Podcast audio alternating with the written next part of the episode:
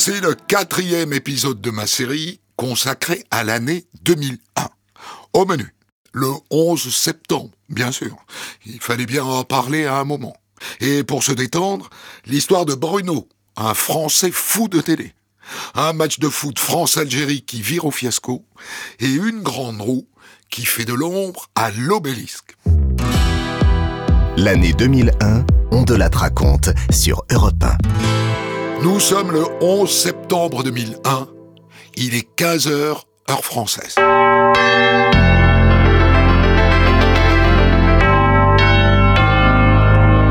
Il est 15h, le flash, Romain des Arbres. On l'apprend euh, à l'instant, une euh, information euh, hallucinante. Un avion de tourisme s'est écrasé cet après-midi dans la partie supérieure de l'une des deux tours du World Trade Center à New York. Les Twins, c'est donc l'une des plus hautes tours de Manhattan. Nous vous tiendrons évidemment informés de l'évolution de cette information tout au long de cet après-midi. Un avion de tourisme Rapidement, on se rend compte que la situation est beaucoup plus grave que ça. Et sur l'antenne d'Europe 1, la journaliste Brigitte Millon, en pleine conversation avec une auditrice, est contrainte de raccrocher. On va se quitter car il y a un flash spécial tout de suite. Au revoir Laura.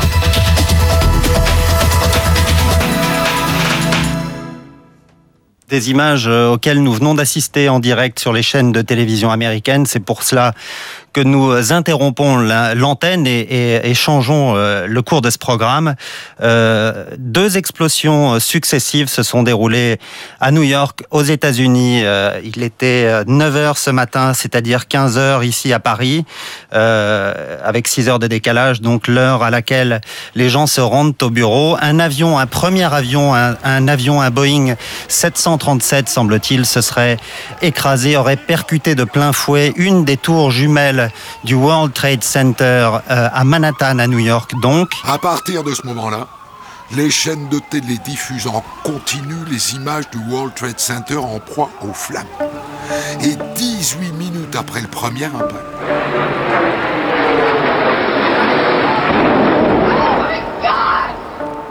un deuxième avion vient percuter la deuxième tour. S'agit-il euh, d'un accident euh, le hasard là euh, serait, serait extrêmement étrange. On, penserait davantage, euh, mais pour l'instant il est trop tôt pour, pour avancer les certitudes, à un double attentat, à des opérations éventuellement kamikazes, des avions qui se seraient écrasés dans les tours new-yorkaises.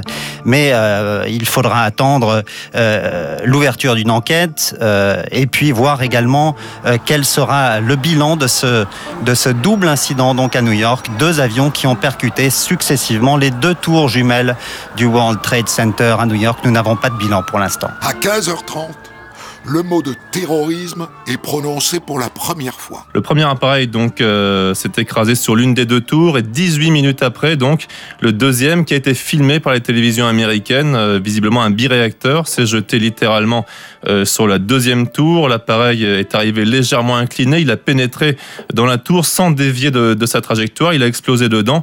les deux tours donc du World Trade Center, c'est ces symboles de New York sont en feu. Il est difficile de dire exactement déjà ce, ce qui s'est passé. Selon un responsable américain, euh, ces deux, ce double accident relèverait euh, d'un acte euh, terroriste. Les deux tours, en tout cas pour l'instant, sont, sont en flammes. Le président américain George Bush a fait savoir qu'il s'exprimerait un petit peu plus tard, qu'il ne souhaitait pas parler pour l'instant. Les aéroports américains ferment les uns après les autres et rapidement, le FBI confirme la thèse terroriste. Un premier appareil, il pourrait s'agir d'un Boeing 737, selon la chaîne de télévision américaine CNN, s'écrase donc dans un des deux gratte-ciel symboles incontournables du panorama new-yorkais. Il semble d'ores et déjà que le FBI privilégie la piste terroriste et enquête sur le détournement d'un avion de ligne régulière. Une demi-heure plus tard, un second avion percute, s'enfonce et embrase la deuxième des tours jumelles. L'image est diffusée en boucle par les networks américains, George W. Bush, le président des États-Unis, vient de prendre la parole sur les ondes et condamne dans son allocution solennelle un acte terroriste. Le terrorisme ne passera pas, a-t-il assuré. Il est 15h45 heure française quand on apprend que New York n'était pas la seule ville américaine visée. Euh, nous reprendrons l'antenne tous les quarts d'heure euh, pour davantage d'informations. Et nous apprenons en ce moment même euh, qu'une autre attaque se serait déroulée dans la région de Washington, cette fois euh, en Virginie, sur le Pentagone, sur le ministère de la Défense des États-Unis. La Maison Blanche à Washington a été évacuée pour des raisons de sécurité. Et quelques minutes plus tard, un quatrième avion de ligne s'écrase en race campagne en Pennsylvanie partout dans le monde et dans tous les États-Unis, la panique gagne les citoyens. Il est 16 heures lorsque ce Français de New York témoigne en direct sur l'antenne d'Europe 1 c'est un choc total. Enfin, c'est, enfin, tout le monde est là devant les téléviseurs en train de regarder ce qui se passe et puis ce qu'on voit sur l'écran, c'est vraiment un désastre. On se pose des questions et on n'a pas, on ne on sait pas encore ce qui s'est passé. On parle de, d'un hijacking d'un, d'un, d'un avion et puis on parle d'une attaque terroriste et tout, mais on ne sait pas encore. Mais euh, pour le moment, c'est vraiment, euh, tout le monde est très ému, mais euh, on ne sait pas encore, on regarde et puis on espère qu'il n'y aura pas une perte de vie euh, énorme, mais euh, d'après ce qu'on voit sur la télévision, c'est euh, c'est très très grave. Quelques heures plus tard, le chef d'Al-Qaïda, Oussama Ben Laden en personne, revendique les attentats. Les autorités américaines mettent quelques semaines à dénombrer les pertes humaines et les premiers chiffres tombent. Ils sont terribles. 2977 morts et 6291 blessés. Après l'attaque du 11 septembre 2001, le monde ne sera plus jamais pareil.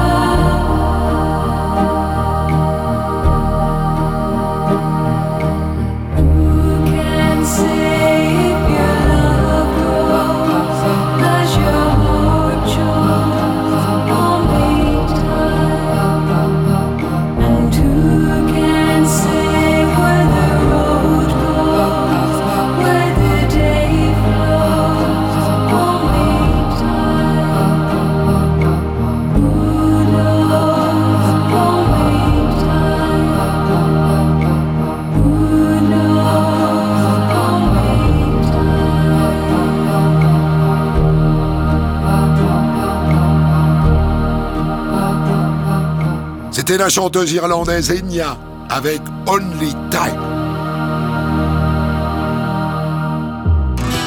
On de la raconte. Christophe Ondelat. En 2001, Bruno Faux-l'Enfant, un habitant de Bouchemaine près d'Angers, annonce qu'il vient de dépasser la barre de 500 courriers publiés dans la presse française. Ça fait 20 ans qu'il a un avis sur tout et qu'il le donne. De 1980 à aujourd'hui, j'ai envoyé plusieurs milliers de lettres à travers toute la presse française. Et j'ai utilisé bien sûr des milliers de timbres, des kilos de feuilles de papier, d'enveloppes, des centaines de stylos. Et aujourd'hui, ma collection s'établit à peu près à un demi-millier de lettres publiées dans la presse française. Mais alors sur quoi? Qu'est-ce que, qu'est-ce que vous dites dans ces lettres? Je parle des gens qui disparaissent, je leur rends hommage, je parle des émissions de télévision, je m'adresse également à la presse féminine pour y envoyer des histoires drôles à mon journal régional pour m'exprimer sur euh, tel ou tel sujet euh, de la région. J'essaie de toucher un peu à tout. Qu'est-ce que vous regardez à la télé? Tout.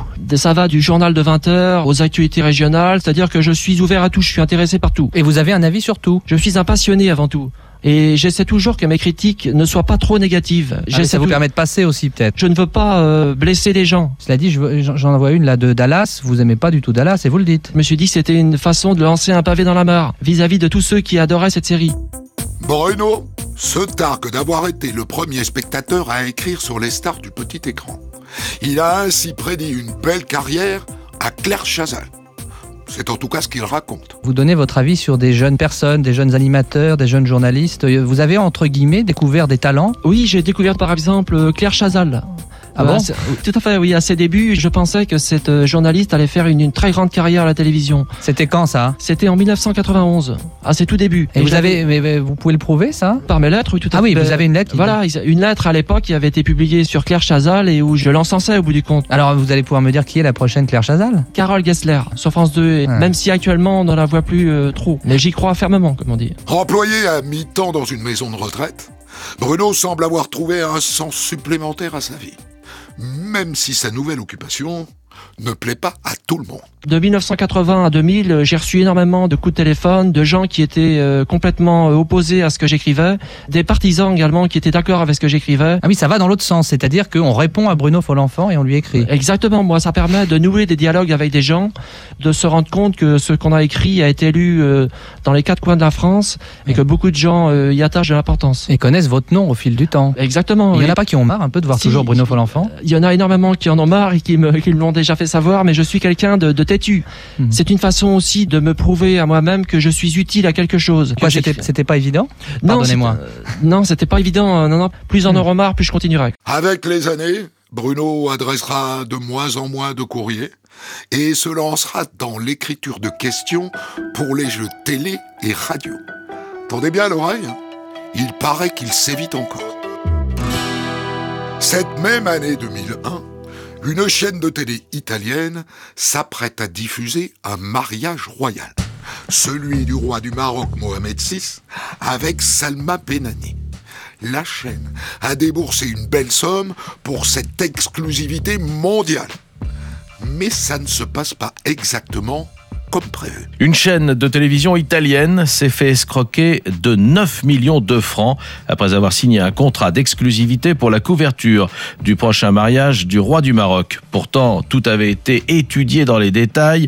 Les responsables de la chaîne s'étaient même rendus au Maroc pour définir les meilleurs endroits où placer les caméras. C'est dans des palaces, à Paris et à Nice, que les responsables de la chaîne italienne ont négocié avec le soi-disant comité d'organisation du mariage.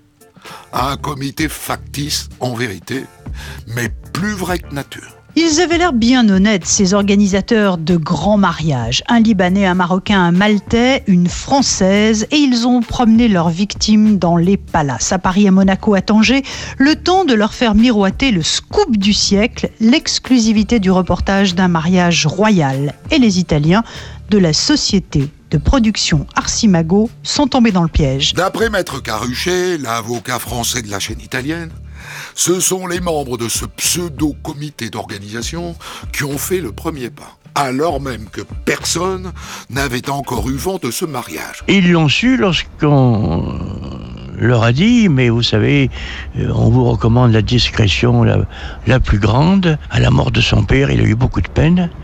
Et maintenant, il faut absolument le marier. On lui a trouvé une femme et nous sommes d'accord pour vous donner l'exclusivité parce que nous savons que votre société est une société particulièrement sérieuse. Alors, ils ont versé 10%, 9 millions de francs passant d'une banque monégasque à une banque marocaine avant de s'évaporer dans les îles Caïmans.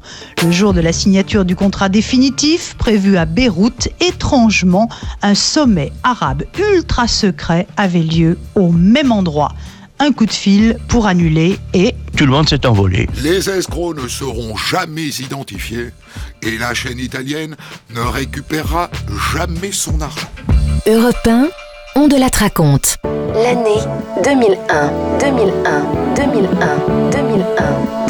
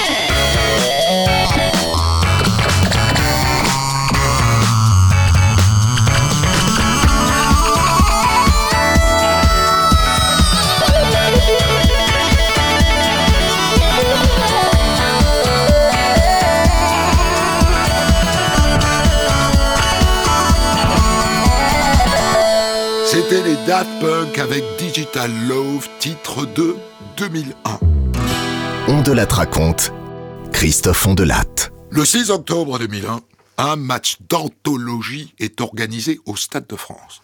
Pour la première fois, les Fennecs d'Algérie vont affronter les Bleus. Un match d'une grande portée symbolique, mais qui est classé à haut risque. L'événement ce soir, France-Algérie avec Zidane, match amical au Stade de France à Saint-Denis. Une rencontre historique qui se jouera donc à guichet fermé devant 80 000 spectateurs. Un dispositif de sécurité exceptionnel a été mis en place pour éviter tout, tout incident pour ce match classé comme une manifestation à haut risque. Ce soir-là, le directeur général de la Fédération française de football, Gérard Reynaud, se dit totalement serein. Je rappelle quand même euh, le 13 juillet où sur les Champs-Élysées où toute la population, quelle que soit sa race, sa religion, avait communié autour de la victoire de l'équipe de France. Moi, je pense que le, le, le caractère festif euh, l'emportera sur euh, les débordements. C'est c'est ce qu'on espère, en tout cas. Même sérénité officielle dans la bouche du ministre de l'Intérieur, Daniel Vaillant. Je n'ai pas de raison d'être inquiet. Je, je- tout a été fait pour que les choses se passent bien. Il y a les forces de police euh, euh, nécessaires à tout le, le- tous les contrôles. Et puis par ailleurs, le- le- l'organisation même du stade elle-même a pris ses dispositions. Donc euh, il faut que les gens aillent là-bas pour le sport, euh, pour l'amitié entre la France et l'Algérie et, et pour la fête. Voilà. Aucune menace ne pèse sur la rencontre. Écoutez, il n'y a pas de menace particulière, sinon euh, nous aurions pris d'autres décisions que de laisser jouer ce match. Si nous l'avons laissé jouer, c'est parce que je crois d'abord que c'est utile. Euh, beaucoup de gens n'auraient pas compris euh, qu'on fasse différemment. Ce soir-là, les supporters de l'équipe nationale d'Algérie sont venus en nom. Dès l'échauffement, les Bleus se font conspuer et la Marseillaise est sifflée. Mais malgré l'absence de soutien côté tribune, la France mène rapidement. D'abord 1-0, puis très vite 2-0, et enfin 3-0. Dans la course, l'air très aiguë qui va contrôler la tête. À Thierry Henry et le troisième but de l'équipe de France. Un mouvement super collectif. Zidane qui décale Candela sur la gauche. Le très bon ballon de Vincent Candela sur la tête de David Trezeguet. La tête de David Trezeguet dans la course de Thierry Henry. Et le pauvre gardien Mézahir totalement livré à lui-même. Thierry Henry à quoi? 6 mètres, 7 mètres des buts qui n'a plus qu'à ouvrir le pied et à marquer 3-0 pour la France. C'est dur. C'est dur, en effet. Mais un but de l'Algérien Jamel Belmadi vient raviver l'espoir des supporters algériens. Et il marque Jamel Belmadi. Il marque et il est foot bonheur. Il regarde son maillot, il le montre aux supporters algériens. Vous entendez la clameur qui monte des tribunes du Stade de France. L'Algérie, et c'est un petit peu mérité, l'Algérie réduit la marque juste avant la mi-temps 3 buts à 1. En seconde période, la France repart à l'attaque. Et alors qu'il ne reste que 35 minutes de jeu, Robert Pires offre un quatrième but à l'équipe de France. Jusque-là, tout va bien.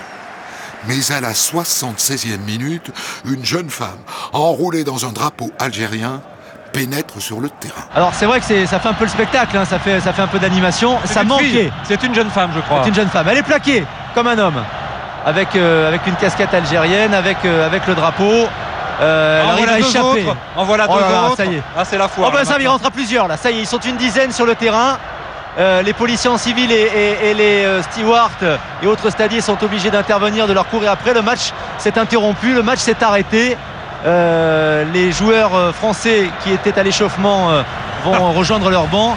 Et là, ça devient, ça devient une pantalonnade là. En l'espace de quelques secondes, des dizaines et des dizaines de supporters algériens envahissent la pelouse du Stade de France. 75e minute, 4 buts à 1. On a enlevé le poteau de corner. Ils sont regardez. 50, ils sont 50 sur le terrain, ça y ils est. sont 200 Ils sont totalement débordés, les, les stadiers. Là, en termes de sécurité, c'est c'est vrai qu'on peut sourire parce que euh, c'est plutôt sympa. Pour le moment, c'est Hein, sympa, mais attention sont- à ce que ça ne déborde voilà, pas. Ils sont dissipés, Et- mais. Et regardez par exemple Lilian Thuram, mais c'est un petit peu euh, secoué là. Il faut qu'ils soient entourés par euh, bah, les Ouais, agents ils de sont le- contrariés, les, les joueurs sont contrariés. Le match est interrompu et les joueurs sommés de regagner leur vestiaire. Thuram, Henry et Pires sont affligés. On s'attendait pas à une fin comme, comme celle-ci. C'est euh, comme ça, c'est dommage pour, euh, pour le peuple algérien qui, euh, qui, qui regardait ce, ce match, que ce soit dans le stade et aussi, euh, et aussi à la télévision. Donc euh, c'est une fin triste pour, pour cette rencontre puisque tout avait été bien organisé, tout avait été bien orchestré pour que justement euh, le football, le football se termine dans de, dans de bonnes conditions. Malheureusement, c'est pas le cas et, euh, ce que nous retiendra, bien sûr, c'est notre efficacité. Du côté algérien aussi, c'est la désolation. Le sélectionneur est effondré. Un ressenti partagé par un grand nombre de supporters. Moi, je suis atterré ce soir parce que ça devait être une grande fête pour les deux peuples, pour, pour l'amitié entre les peuples, pour, pour, pour qu'on ait une autre image de l'Algérie. Et ce soir, il y a trois, quatre énergumènes qui, qui, ont gâché toute cette fête. Et ce que je comprends pas, il y a aussi des responsabilités au niveau de l'organisation. On nous avait annoncé une organisation impeccable qui devait euh, empêcher toute dérive. Et euh, 4-5 personnes, des, des, des, des- des petits branleurs, réussissent à, à foutre en l'air toute une fête comme ça. Il et, et- et ce soir, les seuls vainqueurs, c'est ceux qui sont contre l'amitié entre les peuples. Ils donnent la preuve qu'il n'y a pas de possibilité de, de s'entendre et de faire avancer les choses. Finalement, 17 personnes sont interpellées et trois d'entre elles seront condamnées à trois mois de prison avec sursis. Serait-elle à ma place plus forte qu'un homme? Ces impasses où elle m'abandonne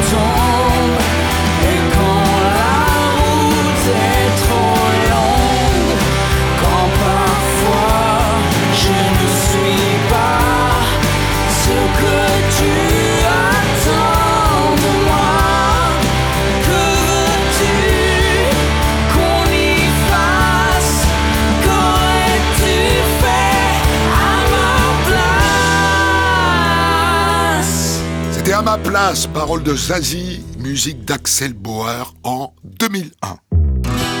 On de la raconte. Christophe Ondelat. En 2001, dans le cadre des festivités qui marquent le changement de millénaire, Marcel Campion, le plus célèbre des forains, décroche l'autorisation d'installer sa grande roue, place de la Concorde, à Paris. Sauf que fin janvier, il ne la démonte pas. Et ça met en pétard la ministre de la Culture Catherine Tasca et François Lebel, le maire du 8e arrondissement. Par définition, un manège forain, il est très rare qu'il reste plus de 15 jours à la même place. Mais évidemment, comme il s'agit d'un privilège, c'est euh, évidemment beaucoup plus rémunérateur. Mais je vous ferai observer quand même que euh, avec le nombre de visiteurs qu'il a eu et à euh, en moyenne 25 francs la place, il a quand même gagné énormément d'argent. On disait autrefois la place de la Concorde la plus belle place du monde. Euh, y mettre un manège de foire, de foire futile, euh, vaste, grand et, et- et d'un assez bel effet euh, la nuit quand il est éclairé, il n'a pas à y rester, pas plus que les paillotes euh, sur les plages corses. Même indignation chez les membres de l'association de sauvegarde de la place de la Concorde. Cette grande roue n'a rien à faire à côté de l'obélisque. Cette place est historique, c'est une place historique, on doit la respecter, on doit respecter son histoire. Et Dieu sait si elle a une histoire mouvementée et une histoire euh, dra- dramatique, puisque c'est sur cette place qu'ont été, qu'ont été euh, guillotinés euh, Louis XVI et Marie-Antoinette.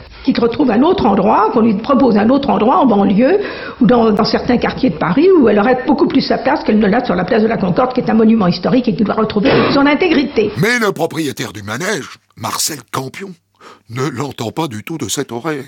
Il s'emporte, comme d'habitude, et refuse de démonter sa grande roue. C'est pas seulement les quelques ronds de cuir qui sont dans les bureaux et qui du fond de leur bureau mettent un coup de crayon comme ils avaient fait il y a quelques mois en nous disant faut partir sans s'occuper des accords qui avaient été pris.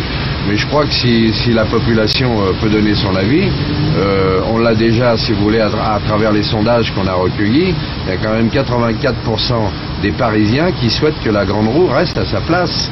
Mais il est hors de question qu'on démonte. Euh, On a une mission à remplir jusqu'au 31 décembre 2001 et on ira jusque-là. Même si les CRS viennent ici Oui, bien sûr. Puis j'espère qu'ils feront un petit tour de roue parce qu'on est bien maintenant avec les CRS. Il y a longtemps qu'on les connaît et ils savent bien que des fois, euh, avec les forains, c'est pas toujours facile. Marcel Campion obtient finalement un délai de six mois de la part du ministère de la Culture. Délai qui est encore allongé de six mois lorsque Bertrand Delanoë succède à Jean Tibéry à la tête de la mairie de Paris. Campion est calmé, mais il continue de négocier. Ça fonctionne bien, on va finir le temps qui était prévu, et là on, on sollicite le maire euh, pour euh, justement euh, avoir un emplacement de substitution, ce qui était prévu aussi. Quelles sont les autres propositions que vous avez faites à la mairie? Eh bien, nous avons fait des propositions sur le jardin des Tuileries du côté Seine, parce qu'on nous oppose, on nous dit que la grande roue ne gêne pas à Paris, mais on nous oppose la perspective euh, historique de la Concorde. Ah, C'est logique, ça. Il y a la commission des sites qui doit étudier à chaque fois les perspectives qu'il faut sauvegarder, non? Voilà, bah, je vous dis pas que c'est pas logique, mais je vous dis, moi, au regard de l'éternité, euh, qu'est-ce que c'est que quelques mois hein La perspective, elle est pas mal engagée avec les voitures, les camions, les travaux. euh, Bon, donc la grande roue, elle est quand même visible et il y a beaucoup de gens qui sont satisfaits de la voir. Donc quelque part, bon, c'était quand même un projet qui n'a pas coûté un sou à l'État ni à la ville. Il n'y a eu aucune subvention. hein. En décembre 2001, comme prévu, Marcel Campion reçoit la notification de démonter sa grande roue au 1er janvier 2002. Si cette décision satisfait certains Parisiens qui considèrent que la roue nuit à la beauté de la place de la Concorde, le propriétaire de l'attraction est inquiet. Que faire de la grande roue? La mairie n'a pour l'instant attribué aucune place de substitution. Monter une entreprise comme celle-ci dans notre pays, euh, c'est même pas la peine. faut être un peu maso, parce que quand on passe par toutes les étapes que nous sommes passés, c'est extrêmement difficile, euh, c'est laborieux, et on a affaire à des inconséquents. Il est vrai que certains visiteurs sont déçus de ne plus voir cette grande roue dans Paris. C'est un symbole du, du troisième millénaire dans mon esprit. Et c'est très joli. Et je trouve regrettable qu'on la démonte. 83% des Parisiens sont d'accord pour la garder. Alors 17% c'est la majorité. Alors, moi ça me paraît... euh, Je, je comprends pas. Moi j'aurais aimé qu'elle reste parce que c'est la première fois que j'ai emmené les enfants. Là ils sont ravis et puis voir Paris sous un autre angle c'est magnifique. Marcel Campion finit par démonter son manège et il devra attendre 2009 pour revenir dans le centre de Paris.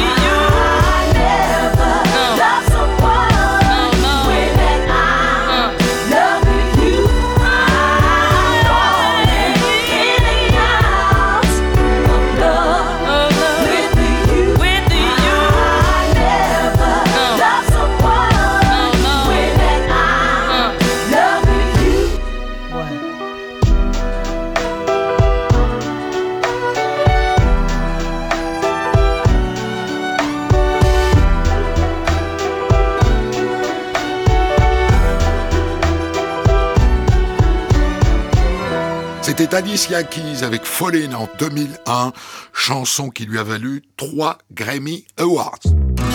On de la raconte. Christophe Ondelatte. En 2001, la trottinette a le vent en poupe. Il s'en vend plus de 50 000 en France chaque mois. Et en décembre, naturellement, on la retrouve dans la liste envoyée au Père Noël. C'est bien parce qu'on va vite et on, et on en fait bien. Et parce que c'est bien parce qu'on peut remonter, descendre et on peut la plier. C'est bien. Mais les trottinettes de bonne facture ne sont pas données. Il faut compter environ 700 francs. Alors nombreux sont ceux qui se tournent vers les trottinettes bon marché, réputées moins fiables. D'ailleurs, cette année-là, plusieurs machines sont retirées du marché pour cause de dangerosité. Quatre modèles ont dû être retirés des rayons en raison de défauts de fabrication. Soit c'est la potence qui risque de céder et là, patatras, soit on se coince les doigts quand on veut la plier, soit les roues sous les vibrations se détachent et là évidemment, badaboum. Il y a eu tellement un gros boom autour de la trottinette que tout le monde en a fait. Et les gens n'ont pas dans l'esprit de dire qu'il faut quand même mettre aux alentours de 450 voire 500 francs minimum pour avoir une bonne trottinette. Donc ils ont acheté des produits à 200 ou 250 francs et effectivement ils n'ont pas eu l'esprit de dire que quand même tout a un prix. Je veux dire si on veut acheter une trottinette correcte, il faut quand même mettre un certain prix. Sinon c'est clair que c'est c'est pas du bon matériel. Cette mode de la trottinette donne en tout cas des idées à la poste. En 2001, 10 facteurs d'Île-de-France sont sélectionnés pour distribuer le courrier en trottinette. Pour Jean-François, c'est un grand jour. Pour la première fois, il va tester l'engin qui fait fureur en ce début de 21e siècle, la patinette. Certains de ses collègues n'ont pas voulu tenter l'expérience. Je suis pas patiné. Oh lui, il va y arriver, lui, c'est un bon. lui.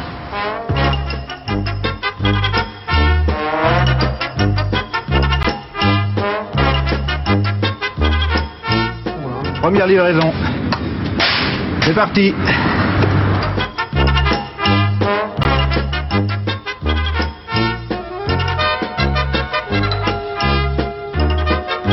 Après 10 minutes de tournée, Jean-François n'est pas encore très à l'aise. Euh, les débuts sont relativement difficiles, oui. Mais bon, j'espère qu'on va s'adapter. Christophe, lui aussi, a besoin d'un temps d'adaptation. Mais il est plutôt positif. Il faut l'habitude quand même. Ça paraît peut-être simple comme ça, c'est peut-être un peu plus difficile avec une patinette classique pour la bonne raison, c'est qu'il y a des sacoches, euh, euh, il y a un guidon qui est plus large, il y a un frein, un frein à la poignée. Moi personnellement, je me suis un peu en- entraîné euh, au bureau de poste pour déjà la prendre en main, pour pas faire de bêtises sur la route. Mais bon, euh, on, on s'habitue petit à petit. hein. Le mieux c'est le terrain. Ça permet de, de répartir les charges à l'avant et à l'arrière, donc euh, moins de mal de dos. Je faisais 5 km à pied. Et depuis que j'ai la patinette, bon bah je, me sens moins fatigué. J'ai l'impression même de gagner du temps, d'être mieux quoi. Si globalement les facteurs cobayes sont satisfaits, d'autres comme Yannick préfèrent continuer la distribution à pied. Question de confort. Ça dépend de la tournée qu'on fait, parce que s'il y a beaucoup de monde sur les trottoirs, à mon avis, ça doit être beaucoup plus difficile à passer. Je pense que je vais plus vite à pied parce que je me faufile euh, entre les gens. quoi. Les clients aussi s'étonnent et s'amusent de ce nouveau moyen de locomotion mis en place par la Poste. Esthétiquement, elles sont sympas maintenant, faudrait, faudrait qu'elles soient utiles, quoi. Et que vous gênent pas. Et au niveau pratique, vous arrivez à circuler facilement? Ah oui, on a nettement mieux. Tout le monde en a en ce moment, alors pourquoi pas la passe, quoi? Je, je trouve ça juste drôle. D'autres s'interrogent sur le côté pratique. Moi, ce que je reproche, c'est que vous n'avez pas un petit siège. Je vous aurais vu plus. On peut pas être trop souvent assis non plus parce qu'il faut quand même euh, appuyer sur les jambes. Vous voyez L'expérience est dans l'ensemble plutôt positive, mais elle tourne court. Quelques années plus tard, c'est le quad électrique qui sera testé, mais là encore, sans succès. Encore un effort. Quelques mois suffiront.